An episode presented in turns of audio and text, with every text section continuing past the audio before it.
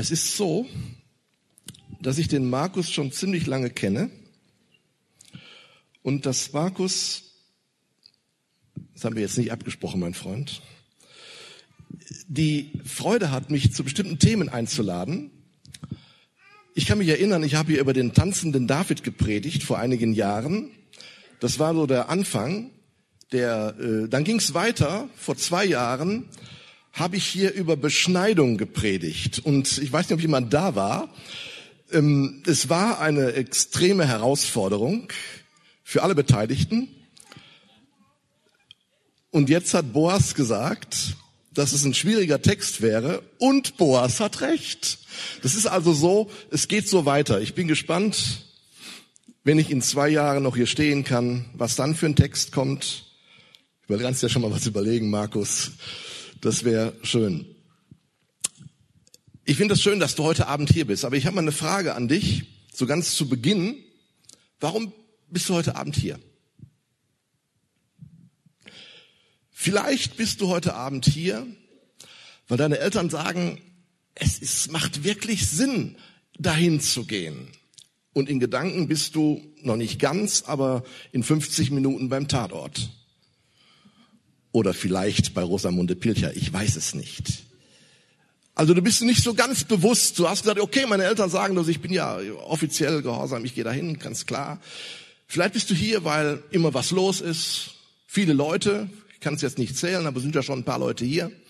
Vielleicht bist du hier, weil du denkst, oh, coole Musik habe ich in meiner Gemeinde, in meiner Kirche nicht. Das ist immer so langweilig. Also gehe ich mal zum Satt, da habe ich ein bisschen lebendigere Musik. Also die Gründe sind unterschiedlich, warum man sonntagsabends zum Satt geht. Ich wünsche mir, dass du heute Abend aber auch hier bist und daran glaubst, dass Gott in der Lage ist, persönlich zu dir und zu dein, in dein Leben hineinzusprechen.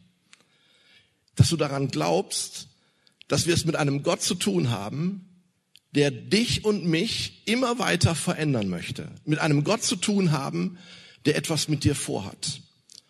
Und ich glaube ganz sicher, wenn Leute sagen und vielleicht auch mit Gott gesprochen haben, ich möchte heute Abend einen, einen Satz haben, irgendetwas, was ich mitnehme, umsetze was mein Leben verändert, dann wird Gott das erhören. Wenn du deine Zeit hier absitzt, schade drum. Der Text. Mal ganz ehrlich, wir sind ja hier unter uns. Wer hat den Text im Vorfeld gelesen? Ich wusste es. Kein Mensch. Ein Mensch. Ein Mensch. Du heißt Felix. Zwei sogar. Drei. Na, ich habe bei 500 eine Riesenmenge. Und du hast auch noch gelesen, also Markus, es geht nach vorne. Die Leute lesen die Texte mittlerweile. Für die wenigen, die es nicht gemacht haben, lese ich Ihnen nochmal vor. Der Text steht in Galater 5. Das ist im Neuen Testament der Brief geschrieben von Paulus, aber das habt ihr vor einiger Zeit schon gehört. Und ich lese die Verse 16 bis 21. Da steht Folgendes. Darum rate ich euch, lasst euer Leben vom Geist Gottes bestimmen. Dann werdet ihr nicht mehr den Begierden eurer eigenen Natur, in der Elberfelder Bibel steht übrigens da, ist ganz interessantes, aber nicht so ganz gut zu verstehendes, da steht, werdet nicht der Lust des Fleisches nachgeben. Ist vielleicht nicht mehr so ein ganz modernes Deutsch. Könnte auch falsch verstanden werden.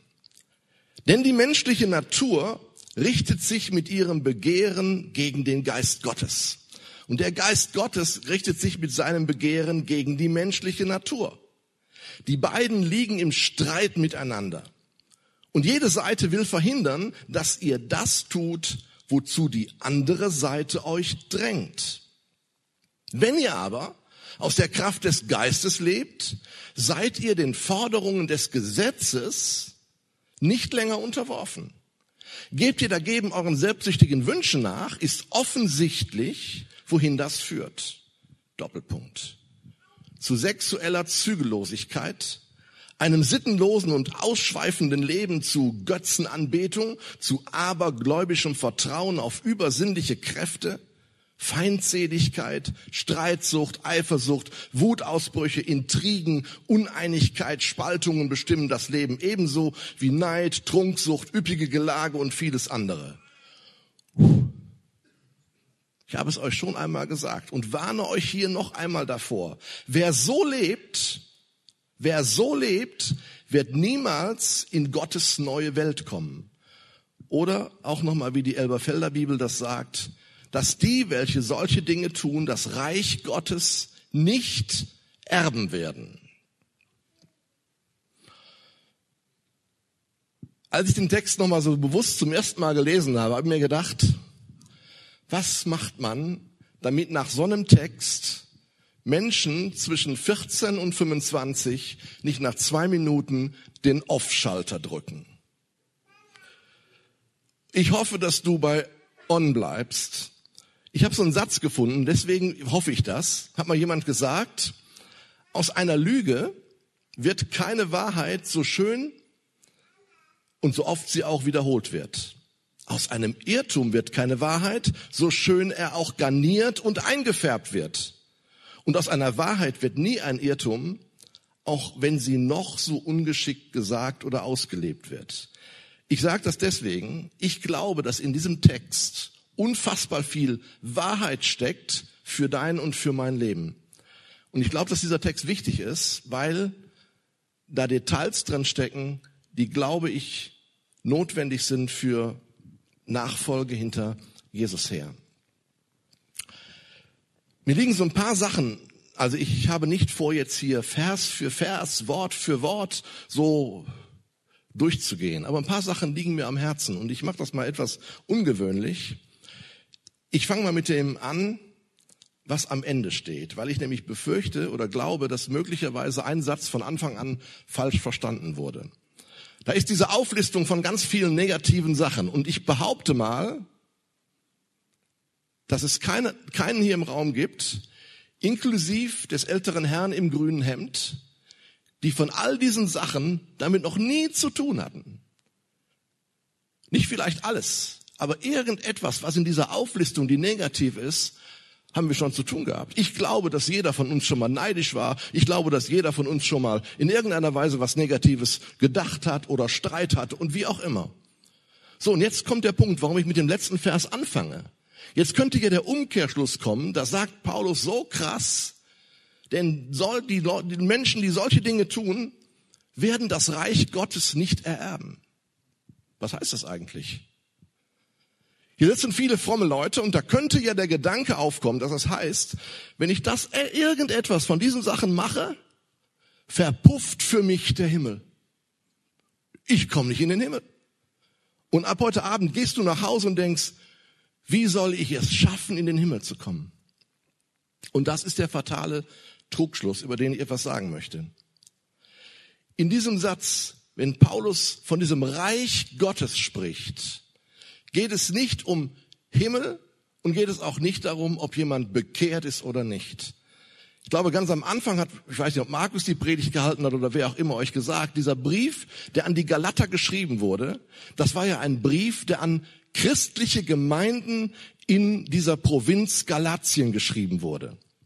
Und ich gehe mal davon aus, dass wenn ein Paulus, ein hochbegabter Theologe, einen Brief an Gemeinden verfasst, dass er dann sagt, dass in diesen Gemeinden Christen sind, zumindest überwiegend. Klammer auf, fällt mir gerade so ein, so wie man nicht zum Auto wird, wenn man in einer Garage übernachtet, wird man auch nicht zum Christen, wenn man jeden Sonntag in die Gemeinde, Kirche oder Versammlung geht. Klammer zu. Aber Paulus geht davon aus, dass die, die er anspricht, Christen sind. Von daher ist diese Frage, geht es um Bekehrung, geht es um den Himmel oder geht es um all diese Dinge, ist überhaupt nicht die Frage. Wenn ein Mensch sich einmal für Jesus entschieden hat, diese Entscheidung getroffen hat, ja, ich weiß, dass Jesus am Kreuz meine Schuld getragen hat. Ich weiß, dass er für mich gestorben ist.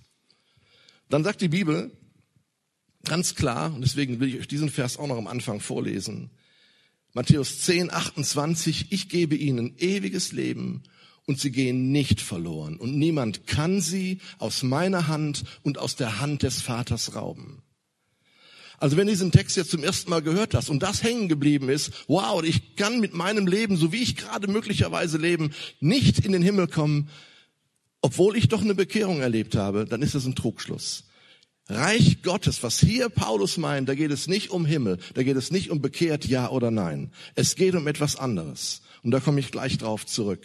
Aber das ist wichtig, dass ihr das wisst, denn sonst glaube ich, ist diese ganze Message irgendwie für die Katz, weil du dann immer mit dem Gedanken spielst, was ist in meinem Leben? Was passiert gerade mit mir? Was denkt Gott über mich? Wie sieht's aus?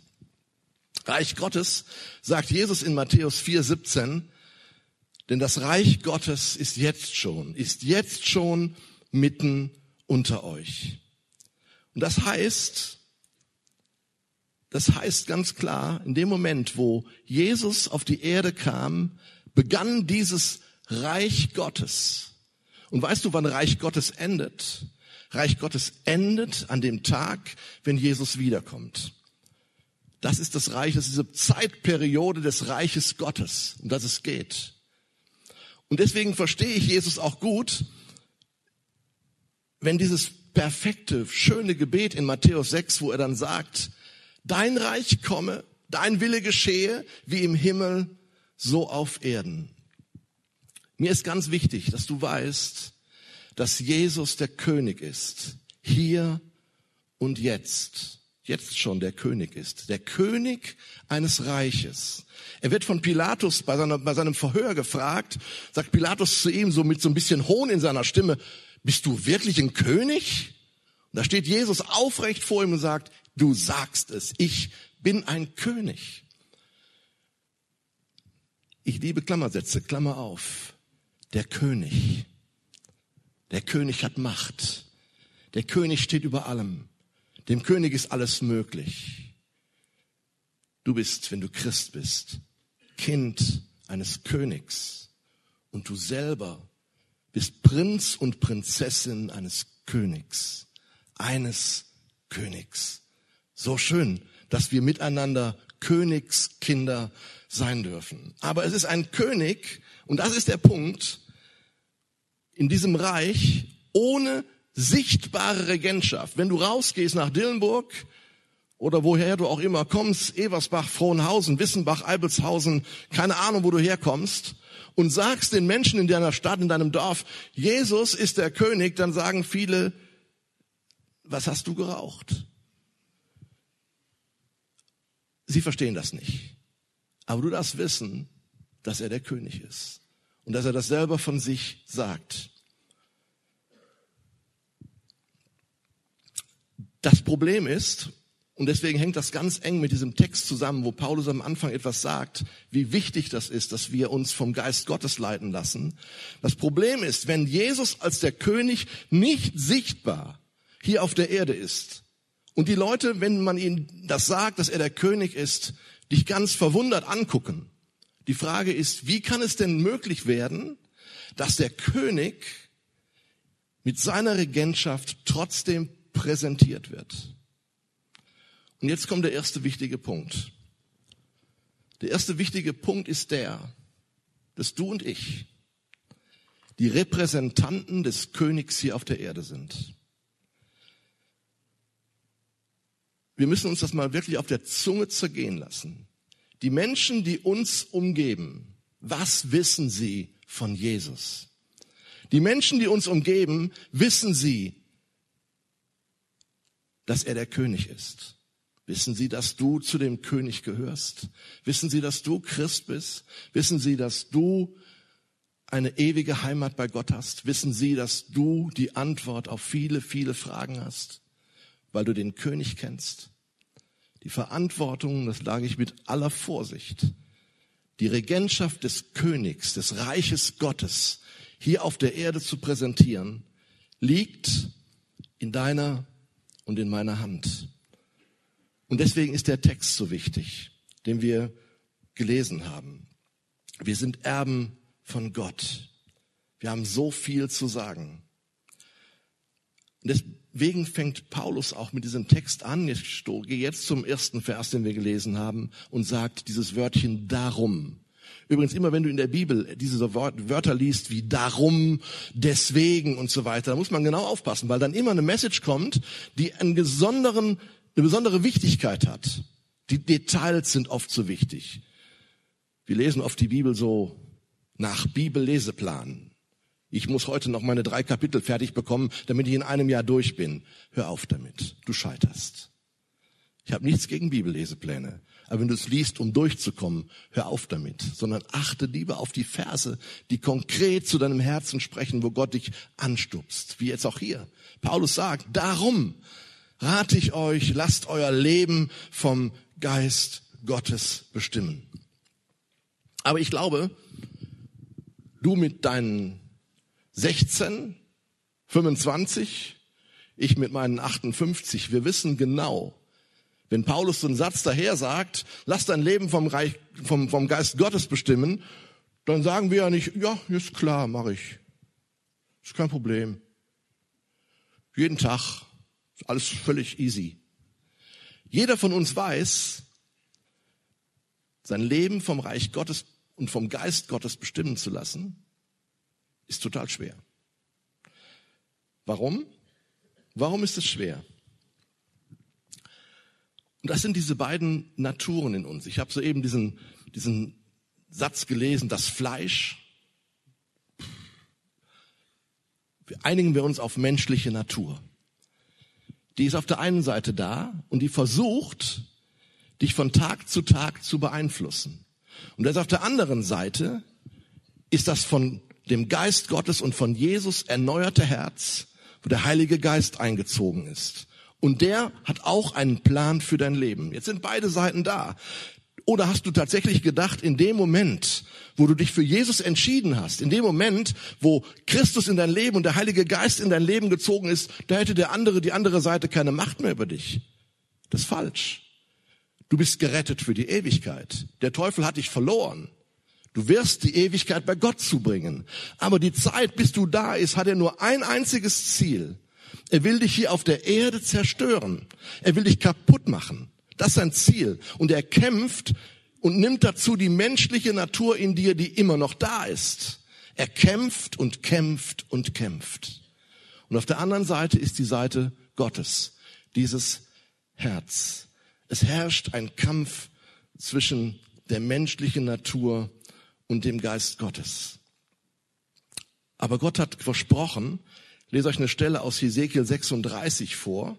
Alten Testament, braucht ihr nicht anklicken, einfach zuhören. Hesekiel 36, 26. Ich will euch ein anderes Herz geben und einen neuen Geist geben. Ich nehme das versteinerte Herz aus eurer Brust und gebe euch ein lebendiges Herz. Mit meinem Geist erfülle ich euch, damit ihr nach meinen Weisungen lebt, meine Gebote achtet und sie befolgt. Weißt du, das ist im Leben ja auch so. Das, was man füttert, wächst. Oder warum glaubt ihr, trage ich ein weites Hemd? Das ist doch völlig normal. Das, was man füttert, wächst. Und es ist deine Entscheidung, welche Seite du in deinem Leben fütterst. Und deswegen, auch wenn das blöde Sachen sind, die da stehen, die Paulus aufgelistet hat, ist das wichtig, sich darüber Gedanken zu machen.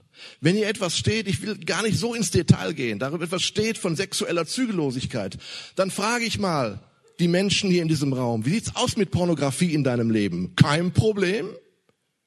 Ich glaube, wenn du es fütterst, wird es etwas mit dir machen, gerade Vielleicht eine Message für männliche Wesen? Vielleicht, ich weiß es nicht. Vielleicht auch für Mädels, keine Ahnung. Es wird was mit dir machen und es wird deine Situation und dein Denken über Sexualität völlig kaputt machen. Denn wenn du das fütterst, wird das Negative in dir wachsen. Bilder werden groß werden, die nicht der Realität entsprechen. Das finde ich gut, dass Paulus sowas einfach mal anspricht. Ich finde es unbegreiflich, schon wieder ein Klammersatz, dass wir in unseren Kirchen und Gemeinden nicht offen über diese Themen sprechen. Manchmal erlebe ich das und denke, oh, Wir wissen von nichts. Sie reden nicht darüber. Das gehört ja dazu. Ist ja von Gott gemacht. Das Gute ist von Gott gemacht. Sexualität ist von Gott gemacht. Aber der, das menschliche Wesen, das menschliche Herz versucht es negativ zu nehmen. Wenn du da dich fütterst und negative Dinge auf dich einbringen lässt, wird das was mit dir machen. Und so ist das mit allen anderen Sachen auch. Ich kann das aufführen. Wenn du immer den Streit suchst und immer derjenige bist, der draufhaut, oder wenn du derjenige bist, der es recht locker sieht, sich am Wochenende die Kante zu geben, wie man auf äh, schon mal so hört. Bis Freitag, Samstag geht das ja, Sonntag ist ja wieder fromm, Freitag, Samstag Party. Dann wird es was mit dir machen. Es ist nicht so, als wenn das so laissez-faire zu sehen ist. Ich finde das so gut, dass die Bibel klar ist, eindeutig ist und sagt, Leute, passt auf. Und Paulus sagt es auch, Überlegt, was ihr füttert. Überlegt, wo ihr euch mit zuschaufelt. Überlegt es euch. Und deswegen ist dieses, dieser ganze Abschnitt so ein Abschnitt, den wir vielleicht, wenn wir an, in der Bibel lese, da drankommen, mal leicht überspringen, wo wir sagen, ist mir jetzt gerade ein bisschen zu nah, ist mir jetzt gerade ein bisschen zu eng, ist mir ein bisschen, bisschen zu, ah, weiß ich nicht. Ich wünsche mir, dass du dir Gedanken machst, wo stehst du? Es ist ein täglicher Kampf und ich glaube auch eine tägliche Entscheidung. Ich habe mir angewöhnt, es klappt nicht immer, weil ich nicht so gut aufstehen kann, aber an den Tagen, wo es bei mir funktioniert, wenn ich aufwache, dann sage ich, Heiliger Geist, ich möchte gerne, dass du mich an diesem Tag füllst und dass ich die Dinge tue, sehe und lasse, wo du mich inspirierst. Und ich möchte, dass du, Jesus, Herr bist an diesem Tag. Das ist so ähnlich wie beim Volk Israel. Die haben das Manna auch nicht für drei Monate bekommen. Wir haben ja unsere Kühltruhen voll, unsere Keller voll und alles ist ja am Nahrung da, auf Vorrat für viele Wochen manchmal. Aber im geistlichen Leben ist es so, an jedem Tag neu triffst du eine Entscheidung für oder gegen. Und manchmal sind sogar viele Entscheidungen. Kommen Situationen hinein, wo du dich entscheiden musst, mache ich es jetzt oder mache ich es nicht. Und deswegen steht das hier so, so deutlich gesprochen von dem Apostel Paulus. Meine Frau hat mir heute Mittag noch ein, eine Karte gezeigt. Da stand drauf, allem, dem du deine Aufmerksamkeit schenkst, wächst. Das ist neutral. Also die Dinge, die negativ sind, wenn du der, denen die Aufmerksamkeit schenkst, wird es automatisch wachsen. Wenn du den Dingen die Aufmerksamkeit schenkst, die Gott in dein Leben gelegt hat und die Gott sich vorgenommen hat, wird das wachsen. Die Entscheidung, du als Christ, als Mensch, der zu Jesus gehört, fällst du selber. Und sie wird dein Leben beeinflussen, zum Guten oder zum Schlechten. Es ist Entscheidung, die du fällst. Aber ich möchte nicht weiter so diese Punkte jetzt hier besprechen, was ihr so, was Paulus so an Negativen sieht, weil ich glaube, wir neigen ja auch manchmal dazu, so wichtig wie das ist, aber den Schwerpunkt auf Dinge zu legen, die negativ sind. Hat mal jemand gesagt, das ist ja auch mal aufgeschrieben, wir Christen sollten nicht dauernd über die Dinge sprechen, wo wir gegen sind, sondern wofür wir stehen. Warum sage ich das? Ich glaube, wir können jetzt diese Auflistung noch bis ins Detail sezieren, was das alles bedeutet, das Negative. Aber ich möchte gerne die letzten 22 Minuten und 59 Sekunden nutzen, vielleicht auch weniger, um den Fokus von euch, für euch und für mich selber umzudrehen auf dieses Reich Gottes, wo Paulus sagt, es ist so wichtig, dass wir Erben dieses Reiches Gottes sind. Weißt du, wir leben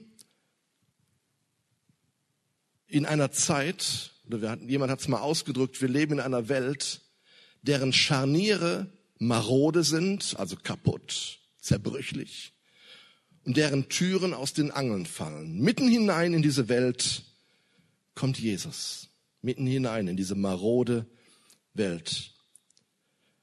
Und ich bin zutiefst davon überzeugt, wenn wir auf die richtige Stimme, auf die, auf die Stimme Gottes im Leben hören, können wir mit den Dingen, die Gott in uns hineingelegt hat. Und da würde ich gerne eine eigene Predigt Gesundheit, eine eigene Predigt drüber halten, was Gott in dich hineingelegt hat. Weißt du das eigentlich? Weißt du, dass in dich was hineingelegt wurde, was genial ist, was einzigartig ist, was einen Wert ausmacht, was perfekt ist? Und Gott hat das reingelegt in dich und er möchte gerne wie so eine Blume, die aufgeht und blüht.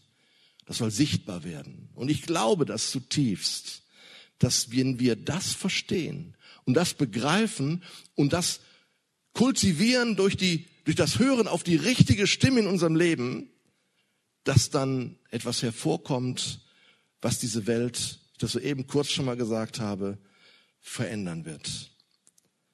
Wir müssen aufpassen, auf die richtige Stimme zu hören. Und mir ist das wichtig, man kann ja so einen Satz sagen, pass auf.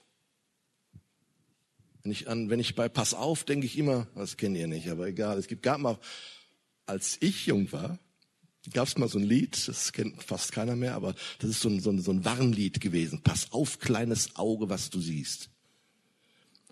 Pass auf, kleiner Mund, was du sprichst. Und dann wurde das so, und dann wurde gesagt und gesungen mit Imbrunst, denn der Vater in dem Himmel schaut herab auf dich. Und haben wir als Kinder gedacht, der Mann mit dem weißen Bart und der Rote schaut und prügelt, wenn ich Fehler mache. Pass auf, damit meine ich nicht Angst, pass auf. Und ich möchte gerne euch drei Handwerkszeuge oder drei Ermutigungen oder drei Hilfestellungen geben, dass du nicht einfach heute Abend rausgehst, ja, der hat da gesagt, ich soll die richtige Seite füttern und dann klappt das schon. So könnte man das auf einen Punkt bringen. Das stimmt auch. Aber man braucht ja Handwerkszeug. Also, wenn die schwarz-gelben Fußballer, Fußballer nicht so toll trainieren würden, wäre das nicht so ein toller Verein. Das muss ich einfach nochmal einwerfen. Also man braucht ja Handwerkszeug, um Dinge umzusetzen, die dann nachher ins Leben hineinpassen. Ihr sollt bei mir bleiben, nicht jetzt über Fußball diskutieren. War, war, war, nur, war nur ein Einwurf.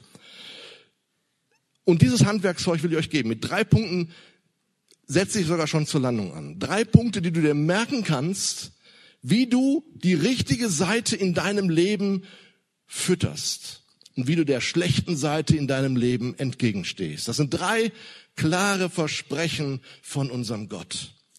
Und ich liebe das, dass er das so klar in der Bibel geschrieben hat. Das erste Versprechen. Ihr kennt das wahrscheinlich, aber vielleicht müssen wir es nochmal neu aktivieren. Das erste Versprechen steht in Apostelgeschichte 1, Vers 8. Da steht, ihr, du und du und du übrigens auch, ihr habt Kraft, weil der Heilige Geist in euch ist. Wenn man jetzt in eine Kirche oder Gemeinde geht und fragt diejenigen in der Kirche, ist der Geist Gottes in euch? Dann würde jeder von euch sagen, ja natürlich. Ich stelle die Frage mal anders. Was kann der Geist Gottes in dir eigentlich zum Vorschein bringen? Welche Beziehung steht zwischen dir und dem Geist Gottes in deinem Alltagsleben? Das theologisch zu sagen, das steht in Epheser 1, da kann man sagen, ja, das steht ja da, der kommt ja. Aber ich frage dich, was macht das mit dir? Hat er die Möglichkeit, etwas zu verändern in deinem Leben?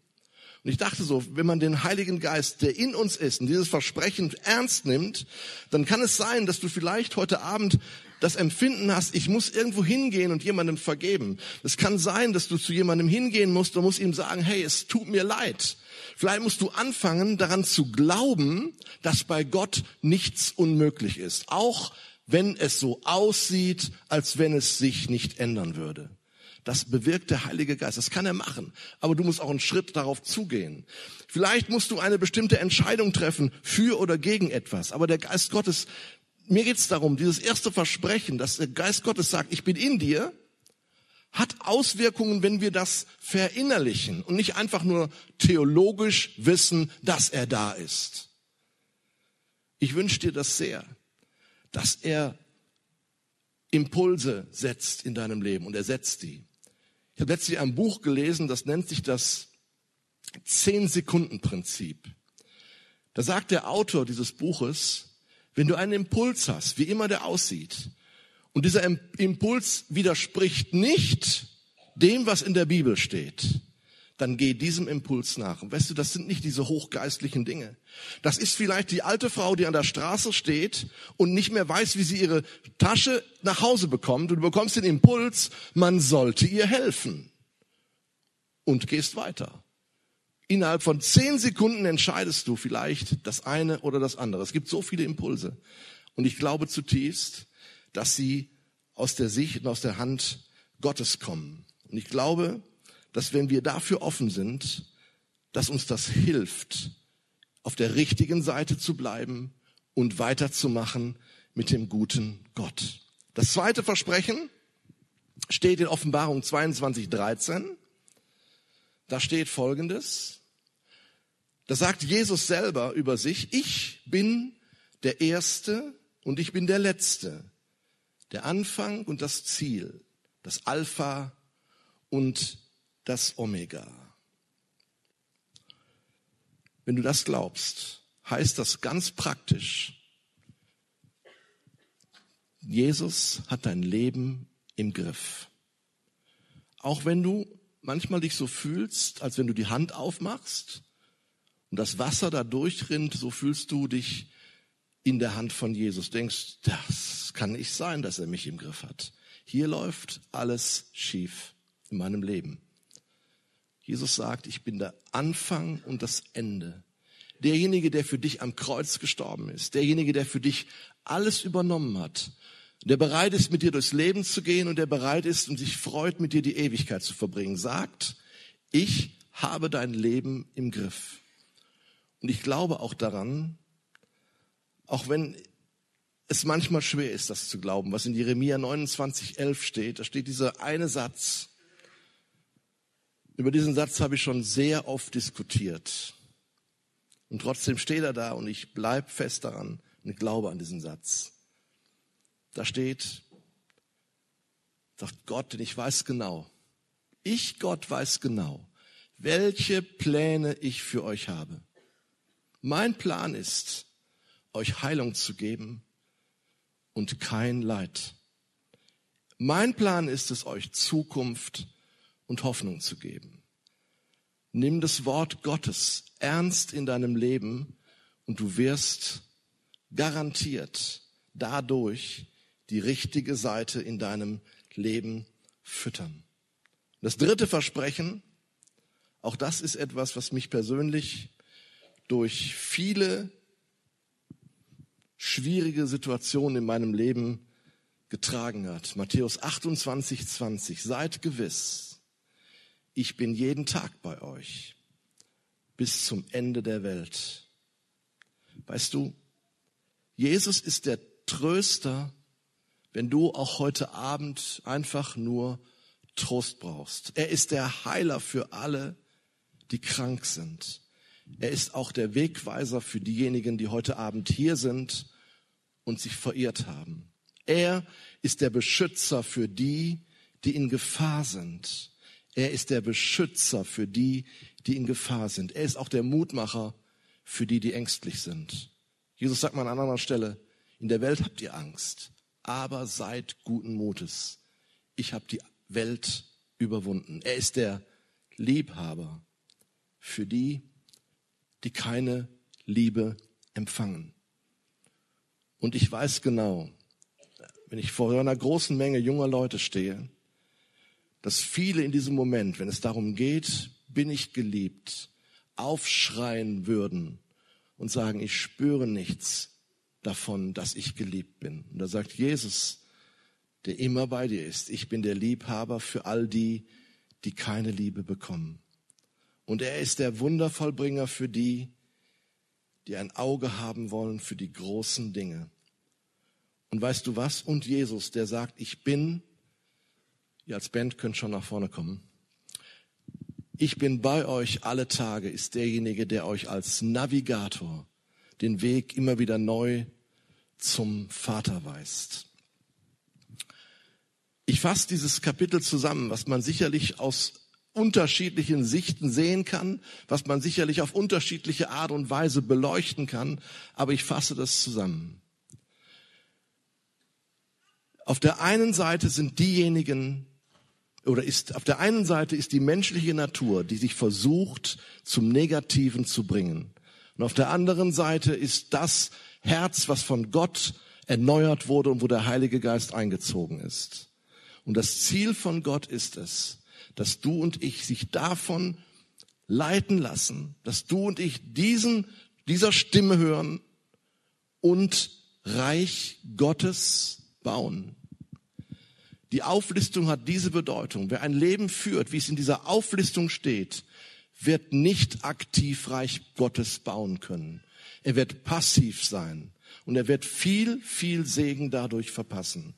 Aber Gott wünscht sich, dass wir Reich Gottes bauen mit den Möglichkeiten, die du und ich haben. Gott ist ein Gott, der uns liebt, der das Beste mit uns möchte und der uns gerne segnen will.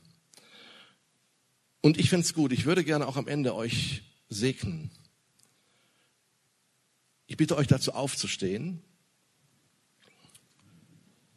weil ich glaube, wenn Gott segnet, das ganz tief in Herzen von Menschen geht. Ich bin nicht der Segnende, ich bin derjenige, der das machen darf als Sprachrohr von Gott. Gott segne dich mit dem Namen von Jesus Christus, der über dir strahle und alle Finsternis in dir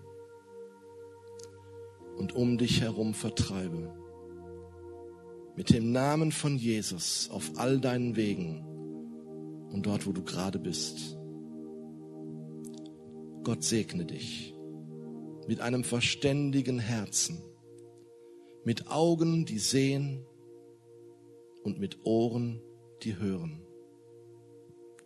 Gott segne dich mit dem sieghaften Glauben an den gekreuzigten und auferstandenen Jesus Christus, der für uns jede Macht der Sünde und des Todes besiegt hat. Gott segne dich mit seiner Gnade damit du feststehst, vollkommen und erfüllt bist mit allem, was Gottes Wille ist. Gott segne dich mit der Kraft des kostbaren Blutes des Lammes, das dich reinigt von aller Ungerechtigkeit und das dich schützt vor jedem Angriff des Feindes. Gott segne dich mit dem Geist der Freude Jesu Christi, damit dein Leben Gottes Freude widerspiegelt und dir Zufriedenheit, Dankbarkeit und Fröhlichkeit schenkt. Gott segne dich mit der Kühnheit des Heiligen Geistes und mit seiner Kraft in dem, was du tust. So segne dich der liebevolle Papa im Himmel. Amen.